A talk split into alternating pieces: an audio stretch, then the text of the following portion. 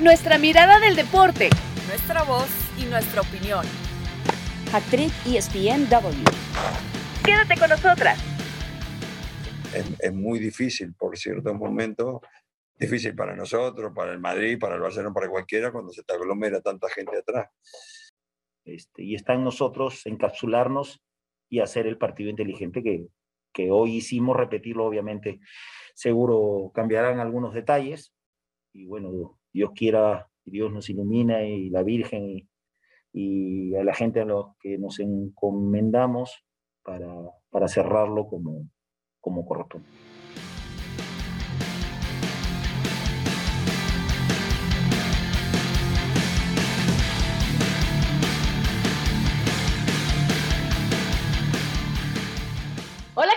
Bienvenidos. Esto es Hattrick. Gracias por acompañarnos una vez más. Episodio número 5, donde tenemos mucho que platicar. Eh, porque para empezar, el Cruz Azul dio el primer golpe y lo dio de visita. Que aún quedan 90 minutos por jugarse, sí, pero la máquina nos ha enseñado en la historia reciente que no hay ventaja que sea suficiente cuando se trata de ganar títulos. Y en otros temas, mientras ahí parece que podría romperse el embrujo de la sequía, en otros lados se quedan sin magia porque el mago Zinedine Zidane ha anunciado a la directiva del Real Madrid que no va más. Así que vamos a platicar de quiénes son los prospectos que podrían llegar al banquillo merengue y mientras tanto, o como decían los clásicos, los buenos Beatles, we all live in a yellow submarine, porque todos nos subimos al submarino amarillo de la gran fiesta que ha dado el Villarreal en la Europa League. Y con el gusto de siempre y abrazo de por medio, aunque sea virtual, mi querida Caro Padrón, Cristina Alexander, y bienvenidas y a ver, arrancamos con este tema de la máquina. Mi Cristi, ¿qué te pareció el partido de ida? Eh, interesante, ¿no? Aguerrido, así como se esperan siempre las finales, pero me dio gusto ver porque en las finales de ida siempre vemos a los equipos que quieren cuidar el marcador, que es más que nada como una estrategia ya pensando en el partido de vuelta.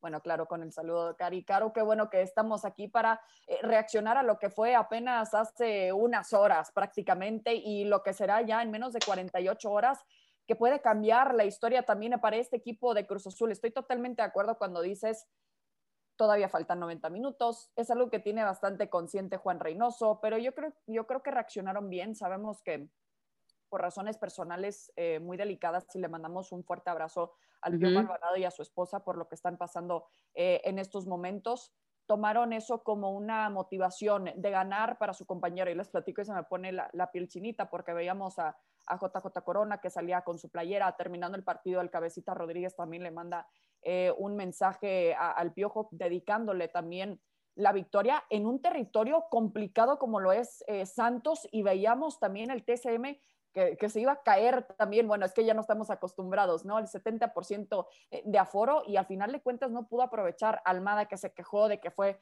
una derrota injusta, etcétera. Pero al final de cuentas, eh, no sé cómo lo veas, Caro, pero el Cruz Azul reaccionó bien, eh, dejó que varias veces llegara y Luis Romo al final de cuentas lo aprovechó. Totalmente. Yo siento que fue un partido inteligente por parte de Cruz Azul. Muchos estaban criticando de, bueno, se está metiendo atrás, está cuidando el cero a ver, pero es que la racha que tiene Santos o la, em, la, fuerza que tiene Santos de, local creo que era un factor a considerar. Y me parece que además es más de lo mismo que ha hecho Juan Reynoso. Y si te ha funcionado hasta ahora y si te está llevando a la final y, y tienes por lo menos medio ticket de, de, ese título en la mano, pues obviamente me parece de aplaudir. Eh, además, un Cruz Azul que se cierra muy bien, que tiene que tener por ahí cuidado. Vimos unos contragolpes de Santos que, que lo pudieron meter en problemas, pero los vi muy bien por supuesto, contuve la respiración con ese intento de chilena del cabecita Rodríguez, ahí la gran actuación del portero, contuve la respiración cuando eh, levantaron la bandera y anularon el gol de Santos y por supuesto que decir que la pedazo de jugada que se lanzó Luis Romo, que tiene en este momento Cruz Azul adelante, yo siento que muchos criticamos y decimos, a ver, eh, no, no, no, no mucho, porque yo no me he metido en ese, en ese punto, pero bueno, muchos critican el factor es que, bueno, vamos a ver cómo Cruz Azul reacciona realmente en los últimos 90, pero yo sí siento que ha sabido administrar incluso las derrotas, que creo que es como más complicado, ¿no? Eh, eh, le pasó con Toluca, por ejemplo. Eh, creo que tiene este equipo otra mentalidad de eso, de, de, lo que les ha dicho Reynoso, de, a ver, vamos a enfocarnos. Primero los 90 minutos, ok, ya esos 90 minutos pasaron y se logró el objetivo, ok, olvídense de eso, ahora vamos por otros 90 minutos. Yo sí siento que puede ser la buena y, Juan Reynoso tiene esa magia, al Melgar lo sacó campeón después de 34 años, que no hay fórmulas mágicas para esas cosas, pero yo sí siento que a mí por lo menos me gustó, me pareció un planteamiento muy inteligente, muy cauteloso, evidentemente, pero tampoco está ahorita Cruz Azul como para ponerse a arriesgar más cosas. Totalmente, me parece que el Cruz Azul hizo un planteamiento sí defensivo. Escuché en la conferencia de prensa al técnico de Santos Almada decir, es que no nos dejaron jugar. Y eso me sonó como cuando hacías berrinche, ya sabes, nuestros juegos de, de, fútbol donde hacemos porterías con piedritas en la calle, de, y te metías enojada a tu casa como, no me dejaron jugar, no me dieron la pelota. Pues claro que no, o sea, ¿qué esperabas? ¿Un pase del rival? ¿En serio? O sea, si, si no vas tú por la pelota o si ves que no estás llegando, cambias el planteamiento. Y la verdad, eh, me pareció un poco como sacado de lugar que Almada hiciera este, esta clase de comentarios, no una, sino dos o creo que tres veces, porque ahí creo que faltó esa capacidad de reacción de él como cabeza del equipo y después de los 11 que estaban en cancha y que tenían que defender también en su localía, sin quitarle, por supuesto, el mérito a lo bien que hizo Cruz Azul durante estos 90 minutos, muy cauteloso, eh, escuchaba y veía, leía también varios comentarios en redes sociales acerca de, de lo trabado que estaba el juego, que no parecía una final, eh, al menos no de ira, que si el gol eh, fue también obra un poco de la casualidad o de la buena fortuna. Señores, es resultado del esfuerzo, porque el hombre estuvo ahí, la peleó entre tres, después eh, y, el, torneo y el torneo que ha tenido Romo, o sea, porque si tú dices, Además, bueno, no hizo nada en toda la liga y apareció, no, no, no, pero es que ha sido un talento constante y de esfuerzo constante. Y no tuvo a Angulo tampoco, ¿eh? Entonces, en cuanto a la estrategia o plan de juego, claro que cambia cuando no tienes Angulo, cuando no tienes opción en la banca como lo es el Piojo Alvarado, que sabemos que no ha sido titular indiscutible, pero a final de cuentas es lo que le gusta hacer eh, a Juan Reynoso, que habíamos que por algo guardaba a Orbelín Pineda también para los últimos minutos del partido. Eh, pero es interesante que, que, no ha repetido prácticamente en estos cinco partidos eh, de liguilla también al momento Juan Reynoso su alineación. Y yo Deja tú, Cris, si tú revisas 25 partidos, incluyendo la CONCACAF, hay 21 alineaciones distintas, porque ayer me puse a revisar un poco. Ahí todo el mundo se siente importante, yo creo que es una de las claves, o sea, que todo el mundo sabe que ese barco va remando, sí, y ese barco va remando con todo mundo, con el que jugó cinco minutos, bueno, sin ir muy lejos, yo siempre lo digo y lo aplaudo, el tema de Santi Jiménez, por ejemplo, que no había marcado en la liga y cuando aparece la liga y en los instantes decisivos, el tipo marca y responde. O sea, a mí me, a mí me parece eso eh, una muestra de lo que se, se, está trabajando, de lo que se trabajó todo el torneo dentro del vestuario, en la mente de los jugadores. Y qué bonita historia se está también eh, construyendo, se está cosiendo ahí, porque Juan Reynoso podría ser el primer técnico en la historia del Cruz Azul en coronarse campeón, tanto como jugador, como ahora desde el banquillo en su, en su categoría de director técnico, ¿no? Y, y, y sería una bonita historia para cerrar rompiendo esta sequía, que ya, ya lo decíamos, tienen la ventaja es mínima, todavía faltan 90 minutos y cuando se trata de Cruz Azul, mejor hay que irnos eh, pian pianito porque eh, en cuanto a liguilla y sobre todo finales nos han demostrado que ninguna ventaja quizá es suficiente. Y por ello voy a la pregunta, Carito, ¿qué es lo que debería de plantear Cruz Azul para la vuelta? ¿El defender esa ventaja que ya tienen o el ir por todas las castañas? Yo pienso que jugar como han jugado, o sea, yo en equipos como este, yo a veces critico mucho que un técnico se case demasiado con una idea, ¿no? Pero realmente si la idea le ha funcionado a Reynoso y el equipo le va bien en ese sentido de, de a ver, los primeros 45 eh, minutos te guardas, te guardas, aguantas y, y, tienes oportunidad de armar ciertas jugadas. Por ejemplo, yo ayer sí vi que hay un punto, sobre todo la segunda parte, que les costaba quizá elaborar jugadas de a toque eh, por las bandas y terminaban eh, colgando balones al área, ¿no? Colgando pelotazos largos, me refiero. Eh, eso te puede, te puede jugar un poco en contra, pero bueno, eh, yo siento eso, pues que, que, aguanten los primeros 45, lo que han hecho hasta ahora, si les ha funcionado, yo siento que no debería cambiarlo. Sí siento que va a ser un poquito más propositivo quizás en la segunda parte. No creo que además una, una ventaja de 1-0 en una final y con todo ese peso histórico y psicológico que tiene Cruz Azul sea algo como que vamos a salir a meternos atrás todo el partido, porque no, no creo que, que sea lo que quiere hacer Juan Reynoso. Además que tiene jugadores como para armar buenas jugadas, tiene a Romo, al Cabecita, eh, el propio que mencioné Santi Jiménez, que a veces creo que le, le, pesa un poco la inexperiencia en cuanto a que hay jugadas que da la impresión de que tiene para resolverlas antes, para definir antes y, y, se queda con el balón. Pero bueno, eh, para mí eh, tiene todo Cruz Azul para ser campeón. Está complicado, va a estar complicado, pero yo sí, yo sí me espero una gran vuelta, la verdad. Con un poquito más de ritmo. Esperábamos, Sí, y esperábamos también mucho más de Santos en su casa. Ahora falta ver cuál va, puede ser también la reacción para la vuelta, Cristi, sabiendo, eh, como ya decía Carito, hemos tenido a lo largo de todo el torneo la radiografía de cuál es más o menos el planteamiento súper inteligente de Reynoso y que le ha funcionado hasta ahora. Y ahora sí, estudiando tanto lo que sucedió en la ida como lo que ha recorrido Cruz Azul en el torneo, eh, que puede también presentar el equipo de Almada.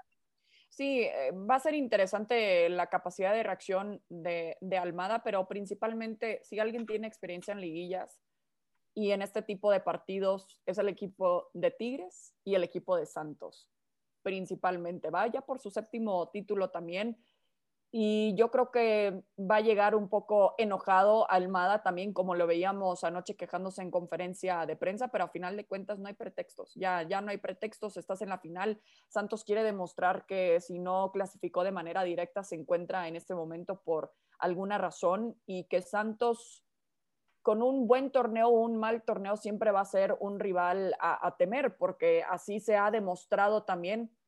Eliminó al, al Monterrey también de una manera para mí que no fue tan sorprendente necesariamente por eh, criticar un poco a, a, lo que le faltó a este equipo de Rayados en el cierre, pero eso es otro tema. Eh, pero suéltalo, Cris, suéltalo, suéltalo.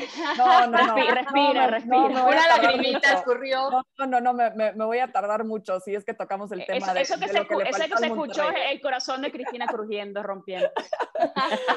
Eh, exacto, y me han dicho, no, estás abriendo el paraguas. No, no, no, es la realidad del Monterrey, pero en fin, no vamos a tocar ese tema. Pero sí, va a ser interesante ver cómo puede reaccionar este equipo de Santos, enfocándose en lo que ha sido también eh, un equipo joven, fresco, eh, con el Mudo Aguirre también, que ha sido uno de los protagonistas, pero a final de cuentas, eh, Cruz Azul tiene que depender de, de, lo que sabe, yo creo que es clave lo que decías, Caro, porque si no tiene que pensar Cruz Azul o no debería de pensar en su pasado, que se enfoque en su pasado reciente, que es este torneo regular, en donde realmente eh, conservaron lo que es temas, son temas muy básicos en el fútbol que yo creo que muchos equipos luego se olvidan eh, de lo importante que es hacer un pase preciso, del primer toque y esos detalles que también por algunos momentos veíamos que fallaba un poco en este sentido la máquina. Así que back to basics, así prácticamente es lo que tiene que hacer el Cruz Azul, verse en el espejo y reconocer que llegaron hasta este momento por alguna razón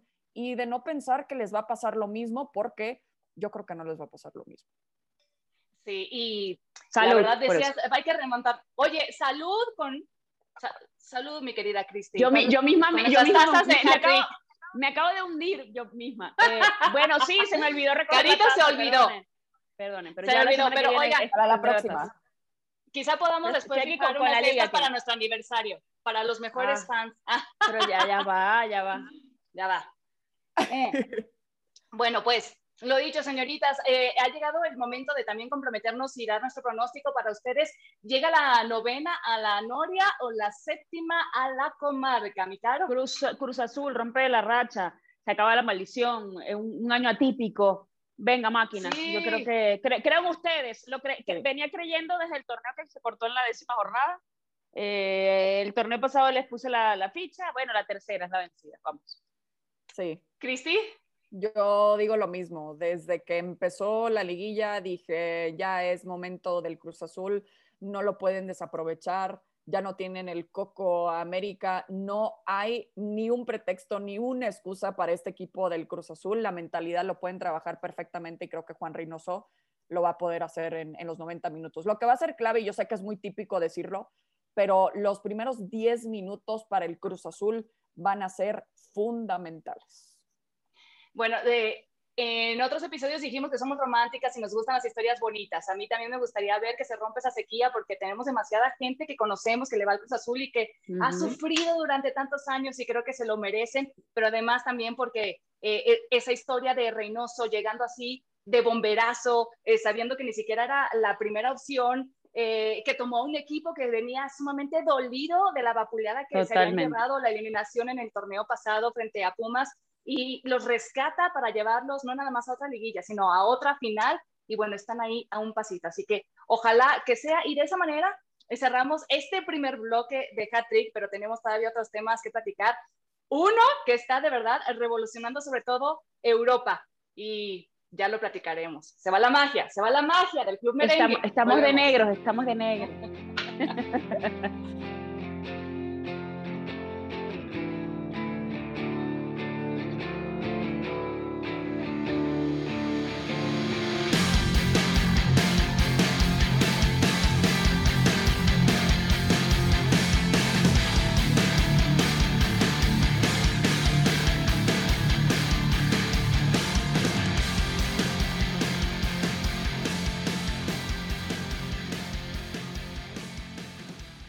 De regreso en el Hat y como ya bien nos apuntaba nuestro productor Rodri, el Rodri, a quien le mandamos un abrazo, eh, hace unos minutos comentamos algo acerca de nuestras tazas de Hat Trick, que algunos si están escuchando el podcast no los pueden ver, pero créanme que están bellísimas y quizá para el aniversario nos inventamos algo para regalársela a todos nuestros seguidores. Pero bueno, eh, decíamos también que hay temas súper importantes que platicar y es que Zinedine Zidane le ha comunicado a la presidencia del Real Madrid que no va más, que no continúa al frente del equipo. Algunos los toma por sorpresa, a otros no tanto. Yo confieso que de alguna manera lo veía venir tristemente, eh, pero bueno, tuvo una etapa con el Real Madrid, eh, en su primera etapa donde los deja en lo más alto. En esta segunda etapa, si bien ganó eh, una liga y una Supercopa de España, esta última temporada se fue en cero, cosa que es atípico ver en el conjunto merengue. Carito, ¿a qué, ¿a qué apuntarías a que se debió la decisión de Zinedine Zidane? Yo creo que hay un punto donde los rumores indicaban que había falta de confianza en, en la esfera de poder de la Casa Blanca con respecto a Zidane. Y, y si nos acordamos, porque a veces uno es eh, como muy inmediato, Zidane toma el barco porque realmente no había ningún entrenador que, que quisiera. Yo, yo, en ese momento decía, oh, me parece que es demasiado precipitado porque yo, y siempre lo digo, creo que lo dije en el episodio anterior, que saberse retirar a tiempo es un talento que no todo el mundo tiene si Dan gana tres Champions, se retira. Me parece demasiado pronto una segunda etapa, pero lo hizo por amor y lo hizo por compromiso de saber, a ver, realmente vengo a, echarles una mano y ayudarlos porque no había nadie en ese momento en el mercado que pudiera tomar el, al conjunto merengue. Obviamente yo siento que Zidane hizo lo que pudo con lo que tenía, muchos eh, le dicen que él es un gestor de vestuario, a mí me parece eso un talento, más bien no una crítica, porque con esa gestión de vestuario logró que los Modric, que los Cross, que los Ramos, que los Marcelos en algunos, en algunos partidos, pues respondieran y resolvieran eh, lo, lo, claro, lo que no tiene, porque realmente este equipo tampoco se lo armaron, tampoco se reforzó, tampoco compró nada, entonces no podíamos pretender también que este equipo sacara, muy mago puede ser, pero tampoco va a sacar un título del sombrero, ¿no? Entonces, eh, yo esto sí como que lo veía venir, eh, mucha gente dice que la, que la prensa fue la que termina de dinamitar todo este tema. Yo siento que no, que fue eso. A ver, si yo te doy a ti y me sacrifico por ti, regreso, claro, regreso. Y te estoy haciendo no el favor porque, bueno, es una cosa mutua, pero sí estoy cambiando, torciendo un poco mis planes para ayudar al equipo.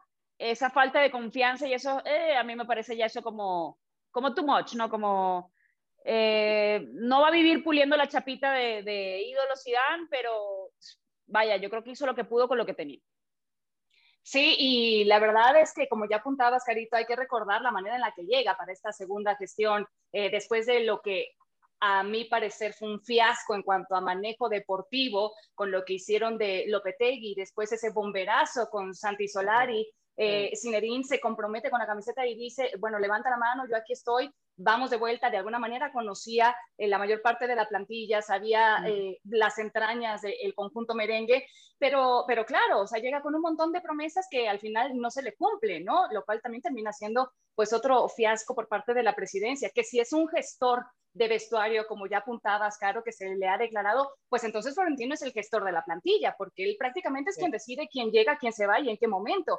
¿Cuánto tiempo pasó para que saliera Gareth Bale, que era uno de los pedidos de Zinedine Zidane. No hubo nunca un reemplazo para el hueco enorme que había dejado Cristiano Ronaldo. Quizá una de bueno, pero que es que ganar. Eh, deja tú, es que no había, no había reemplazo humano posible, porque están Messi y Cristiano y luego dos escalones más abajo viene todo el mundo. Por lo menos en el momento, en el momento en el que se fue Chris.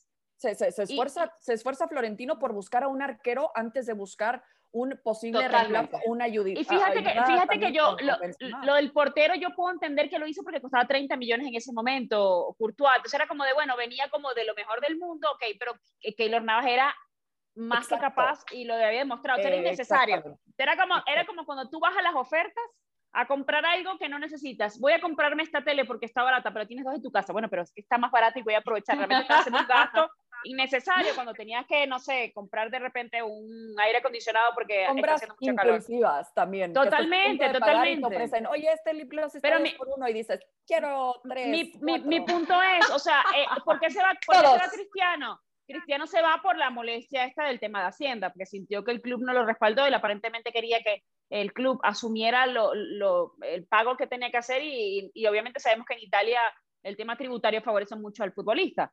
Pero más allá de eso, yo siento que se gestionó muy mal la salida de Cristiano. ¿Cómo se ha gestionado? O sea, porque si nos vamos al pasado es Raúl, Casillas, o sea, íconos de la, de la institución que han salido X, como, como Por si fuera cualquier, cualquier eh, ti- tipo aquí cualquiera, o sea, cualquier fichaje irrelevante. Entonces, a mí ahí, yo sí le critico mucho a Florentino. Me gusta mucho, chicas, que hablen de, de términos de compras, porque además estamos en, en temporada de hot sale, ¿no? Y a mí me parece que siendo el Real Madrid, a un Real Madrid siempre se le van a exigir los títulos, pero es como Claro. si yo te doy una lista para ir al súper y es una lista así larguísima, pero nada más te doy dos pesos para gastar, ¿no? Porque Sí. en el último fecha, eh, ventana de fichajes en el verano no se fichó a nadie. Nadie. Entonces, ¿cómo querían también que Se el Real Madrid, digo, dentro de las Bueno, para siempre competitivo? también. Sí, yo, yo creo que es interesante y definitivamente ha sido un problema con este tema Florentino Pérez. Lo que eh, pude platicar también durante la semana con Manu Martín, que desde la semana pasada también estaba diciendo que ya era prácticamente un hecho, solo faltaba la confirmación de su salida, pero eh, que él no creía de lo que le platicaban, que Florentino estaba esforzándose para mantener a Zinedine Zidane a, a- a como diera lugar.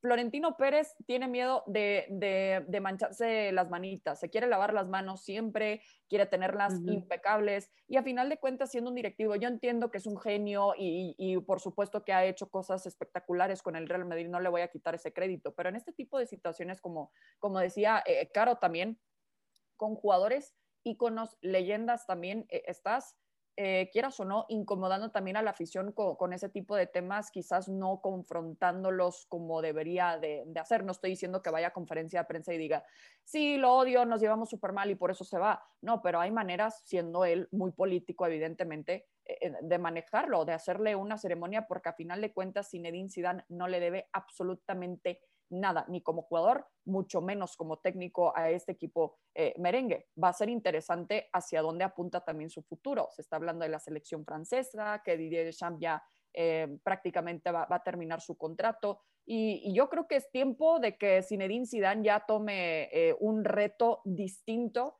que no sea el equipo merengue, que no sea hasta en, en la Liga de España. ¿eh? y Zinedine Zidane siempre ha sido un hombre sumamente inteligente y elegante para saber dar un paso al costado, uh -huh. porque se va, eh, entra y sale por la puerta grande siempre sin dejar relaciones rotas. Eh, en este momento, ¿qué tanto crees, Caro, que también podría haber sido su salida eh, porque ve Zinedine Zidane que se viene una revolución en el Real Madrid con aquellos mismos jugadores que le ayudaron a ganar todo, llámese un Cross, un Modric, un Ramos, a quien por cierto no han renovado, incluso el propio uh -huh. Marcelo, con el cual gracias a él también pues consiguió que permaneciera durante más tiempo en la Casa Blanca. ¿Qué tanto crees que venga por ahí? Puede ser, puede ser porque en su momento le pasó a Pep Guardiola, ¿no? Que cuando uh -huh. él sabía que tenía que tocar a ciertos jugadores, eh, él como que dijo, sabes que yo creo que no voy a tener eh, la, la, fortaleza o por la relación que estableces en el vestuario a veces para los técnicos es difícil afrontar esas cosas. Yo siento que pasó por ahí, que pasa también porque, a ver, si no hay dinero, porque se supone que en, en la pasada ventana no ficharon a nadie, porque estaban, voy a decir una palabra que quizás no va con, con esto, pero reuniendo dinero como uno cuando empieza a guardar dinero ahí en el cochinito para comprarse algo, o ahí lo pones en tu cuentita de ahorro y tú dices, ah, no lo voy a ver porque el año que viene me cambio, cambio el coche.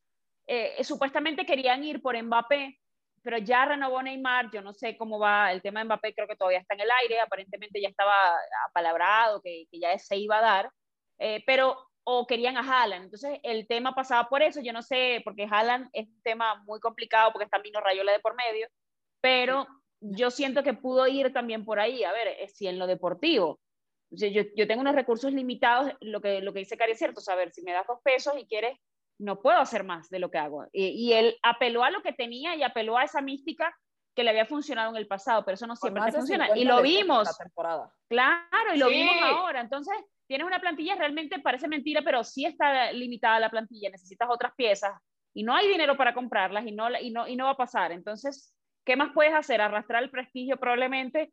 Hay, hay relaciones que se desgastan, esa relación también se desgastó con la directiva, quizá también con los jugadores, entonces yo sí, sí le aplaudo que diga, mira, ya está, yo hice lo que pude este, este tiempo y me voy, me busco otra cosa. Y ahora, ¿quién sigue entonces para el banquillo merengue? Porque hoy se manejan varios nombres. Eh, Conte, que no, no va más, no sigue con el campeón de Italia. Raúl, que es otro de los galácticos. Alegri, aunque también parece que está a un paso Ya, de llegar a la Juve. Y hasta el ya. nombre de Pochettino se ha Sí. Tengo entendido que lo de Allegri ya está confirmado. Sí, ¿eh? ya está con la Juve, La- sí. La, la Juventus, así que en su listita ya, ya podemos sacar ese nombre, pero sí, los que mencionabas todavía, Cari, son interesantes. Entre Antonio Conte, que dijeron, bueno, curiosamente, el día que se anuncia la salida de Conte, también está el rumor bastante fuerte de la salida de Zinedine Zidane, que se confirma aproximadamente 24 horas después. Conte, Raúl, pero yo creo que puede aprender un poco eh, el Madrid de lo que no pudo hacer Andrea Pirlo también con la Juventus. Em, Conte, se Joaquim Löw también, que sabemos que ya, ya hace varios meses que, que se había hecho esta conexión con la posibilidad ya de, de un cambio en el banquillo en la selección alemana, pero no sé quién sería el hombre ideal, porque es curioso pensar en un banquillo merengue que pueda manejar lo que pudo manejar Zinedine Zidane. No sé si vaya a suceder como un Ronald Koeman, que pongan a alguien ahí y que haga esas llamadas incómodas a, a estos eh, jugadores, sí, ya eh, veteranos para el Real Madrid, que necesita este Ujú. tipo de recambio para comunicarles, sabes qué, muchas gracias, pero búscate otro equipo. Qué interesante lo que dice Chris, ¿no? Y, y, y fíjate cómo le fue al Barça, ¿no? Que, que, que Messi todavía no ha renovado. Luis lo que Suárez pasó con Luis Suárez, Luis Suárez, que además después al final de temporada termina llorando, pero con un título en la mano, como de, como aquel chiste de- del que Besos, Bartomeu.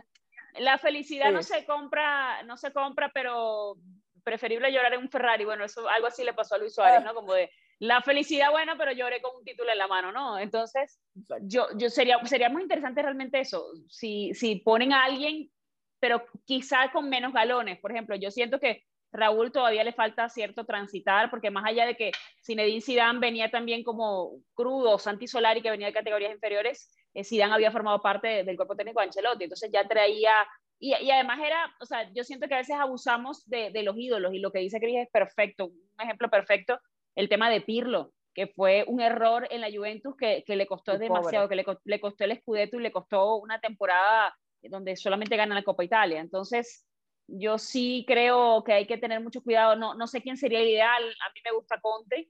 Eh, me gusta Conte por lo que pudo haber hecho además con el, con el, con el Inter, pero, ¿Pero crees que Conte se pueda llevar con Florentino? no sé, exacto, no estoy segura. además tiene Pero- Conte la fama de, de- de tener malas relaciones también hasta con sus propios jugadores. Totalmente, y con, y con las directivas además, entonces no sé. Bueno, eh, vamos a ver, eh, está- estaremos pendientes de quién llega al banquillo merengue y después de eso también, que tanto influye en las nuevas contrataciones que puedan llegar al Real Madrid de cara a la siguiente temporada. Pero todavía no nos recuperamos, chicas, de lo que fue la montaña rusa de emociones a mitad de semana con la final de la Europa League. Eh, qué noche la que se vivió en Polonia. Eh, además, primera final europea después de dos años que, que, que se vivía así con ese ambiente del público en las gradas y lo que nos regaló el Villarreal frente al Manchester United, se los digo, se me pone la piel chinita de recordarlo una vez más. Hacía muchísimo tiempo que no vivíamos una final de Europa League tan dramática, pero tan cerrada, tan peleada y nada más y nada menos que 21 penaltis, 21 penaltis para que el conjunto español se coronara campeón. ¿Qué significado le damos a esto, Caro? Bueno, primero yo siento que son dos historias maravillosas, ¿no? La del pueblo de 50.000 habitantes, de una plantilla infinitamente menor a la que tiene el conjunto del Manchester United en cuanto a, a precio, y esa historia de la Cenicienta que puede, ¿no? En su primera, eh, en el primer título, al mando de alguien que sabe muchísimo, que lo hizo con el Sevilla, que hizo dinastía eh, en la Europa League con el Sevilla durante tres años consecutivos, como es una Emery. Para mí fue una historia maravillosa de ese equipo que siguió creyendo que no bajó los brazos. Eso fue justamente lo que vimos en esa tanda de penaltis, ¿no? Esa, aferrarse a un sueño, para mí fue un cierre de historia de cuento de Disney maravilloso y, y, yo estoy, wow, a mí me encantó, me encantó de verdad que, que ganara el Villarreal porque nos hace creer en eso, ¿no? En que hay momentos y puntos donde eh, los escudos no pesan y donde las plantillas no terminan determinando el futuro eh, cuando estás en una cancha y, tienes un balón, ¿no? Puedes rodar para cualquier persona y, el, y no, todos tienen las ganas, ¿no? Porque a veces uno, yo, yo en el libro de Zlatan Ibrahimovic hay una, una biografía que está buenísima, que siempre la recomiendo, la de Soy Zlatan, que él decía que él le molestaba mucho eh, Rafa Van der Sar porque Rafa decía como que, que Dios nos acompaña, no sé qué. Entonces le decías, ay, al otro no lo acompaña Dios, ¿qué pasa entonces? Dios nada más mira por un lado.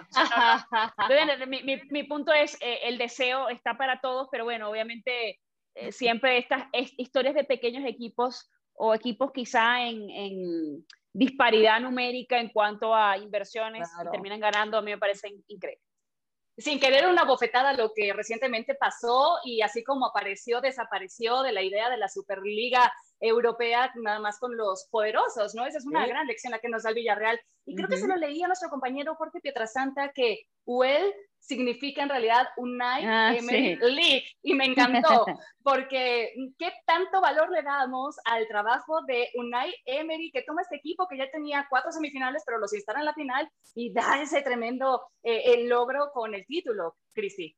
Eh, desde que empezó la eh, Europa League en el 71-72, en esa temporada, no ha habido ningún técnico más que Unai Emery que gana cuatro títulos también de la Europa League. Lo hizo en tres ocasiones con el Sevilla, lo vemos ahora con este equipo tan especial con el Villarreal quizás tiene esta buena suerte también con los equipos de la liga, porque con el Arsenal eh, no pudo, pero bueno, también es mucho que pedir cuando estamos hablando del Arsenal, perdona a los aficionados de los Gunners, pero eh, eh, a mí me encanta, yo creo que lo dijeron perfectamente, ¿no? De este tipo de historias, porque 98 años de historia de este equipo del submarino amarillo, nunca había conseguido un título de esta talla, ni la liga, ni había llegado, también se quedó como subcampeón en el 2007, 2008, si, si mal no recuerdo y también eh, eh, nunca ha llegado a una final de la Copa del Rey. Así que llegar a una final, punto, eh, representando el decimosexto equipo español también distinto en llegar a esta instancia, con esta historia detrás y todavía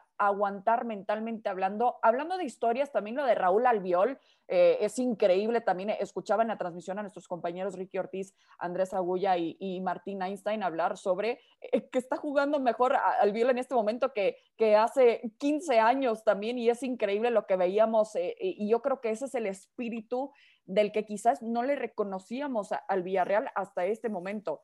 Me tocó reaccionar honestamente a, este partido justo con, con Adal Franco en el estudio de Sports Center y estábamos no, con, los nervios de punta y no le íbamos ni al Manchester United ni al Villarreal, pero e, es la, es la historia que cuenta esta tanda de penales y estábamos, ya al final veíamos a David De Gea y decíamos, no, no, no, pobre De Gea, De Gea, De Gea va a fallar, como que teníamos ese eh, sentimiento y, qué suerte ha tenido David De Gea y yo tuiteé, pobre David De Gea, porque honestamente eh, es triste que él tuvo que ser el, el malo de la historia, ¿no? Cuando no se espera que un arquero eh, cobre para empezar, eh, eh, un, penal y que acierte también. Y en ese momento donde todo mundo acertó y estás en tu mente, y si yo soy el que falla, y si yo soy el que falla, bueno, así al menos eh, lo hubiera tomado yo. Pobre De Gea, tuvo que ser así y lo ganó el Villarreal y se me hace una historia espectacular. Me encantó ver a la gente ahí llorando, poder presenciar este momento histórico también realmente de Villarreal. Todo el crédito, por supuesto, eh, para, para Unai Emery lo que ha podido hacer con este equipo, con Gerard Moreno y, compañía. Y ya que hablabas del espíritu, nada más les quiero compartir que me sigue impresionando que pasa el tiempo y seguimos eh, viendo actitudes de campeones que no se quieren, no quieren portar su medalla de subcampeón o que hacen el gesto eh, de desprecio de quitárselo enfrente de los ganadores. la verdad que aplauso solamente al espíritu de Cavani, que él sí se la dejó y que le aplaudió a todo el equipo del Villarreal por eh, la hermosa fiesta que habían dado, eh, reconociéndoles como campeones, pero todos los demás no puedo creer que no hayan entendido que ¿Cuántos equipos quisieran haber llegado a la final? Que para haber estado en la final, ¿cuántos partidos tuviste que haber ganado? Que también es un logro el haber estado ahí, que los dos equipos definitivamente no pueden ganar. Sí, pero si bien... tanto trabajo, Cari, para no conseguir... Sí, yo creo que hay la, la, frustración, ¿no? O sea, yo no, no pero sé manéjala de otra manera, Caro. O sea, no, no, no claro. Eh, si eh, lo quitas. Sí, quizás, eh, a ver, inteligencia emocional, ¿no? No... Total.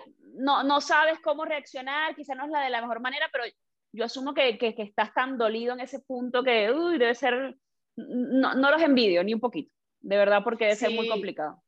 Si todos buscan ganar, también donde queda el aprendizaje que el deporte aporta. Y ahí está también el mensaje con, por el cual son responsables, porque saben que millones de personas los están viendo, millones de jóvenes los están viendo. Tienes razón. Y es el mensaje deportivo que uno tiene que mandar. Pero bueno, y, y, y eh, aplaudirse uno mismo el esfuerzo, lo que mencionas, ¿no?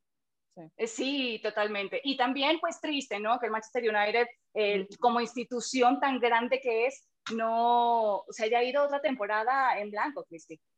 Sí, exacto. Y, veíamos a un Bruno Fernández llorar justo por, porque pues, le habían dado esta ilusión a sus aficionados. A final de cuentas, el Manchester United sí hizo una, una gran eh, temporada en la Premier League, eh, se colocó como segundo, sabemos que sí se le fue la ventaja, pero a este equipo de los Red Devils todavía está en ese momento un poco vulnerable que le puede dar vértigo también cuando se encuentra en estos momentos eh, importantes.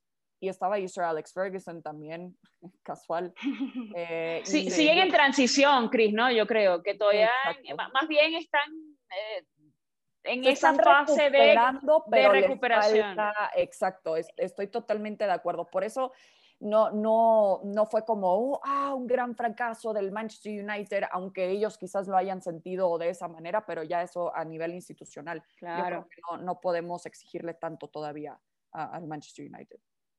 Bueno, pues nos vamos con esta hermosa historia, tanto del Villarreal como lo conseguido por Unai Emery eh, gracias a todos por seguirnos en el Hattrick. Este fue el quinto episodio.